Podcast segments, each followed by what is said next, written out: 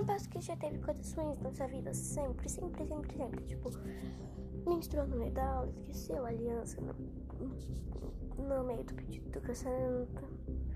No fim da faculdade você percebeu que tava sem sal. Aposto que você sempre deixaram alguma coisa de lado, tipo um absorvente no bolso, uma aliança na caixinha e a caixinha no seu bolso, o sal do seu lado.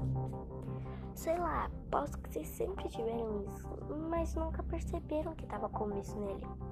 Mas agora com o podcast da Mama você vai ter foco sempre. Então, já começa a seguir pra não se perder nunca, hein? Tchau!